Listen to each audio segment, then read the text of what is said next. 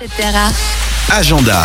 Je vais vous parler de la nuit des musées qui va se passer le samedi 16 septembre à Lausanne et à Puy entre 14h et 2h du matin. Alors normalement, il y a la nuit européenne des musées qui se passe un- le samedi le plus proche euh, du 21 mai.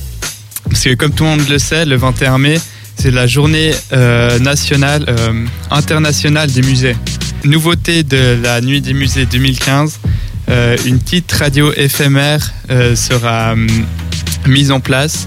Et les gens pourront se promener pendant toute la soirée et écouter la radio qui, va, euh, qui permettra d'informer sur le déroulement des activités, quel musée ou ferme, et des trucs comme ça. Alors, le plus important, c'est quand même l'argent, combien ça coûte. Pour les moins de 16 ans, c'est gratuit. Et pour les plus de 16 ans, c'est juste 10 francs.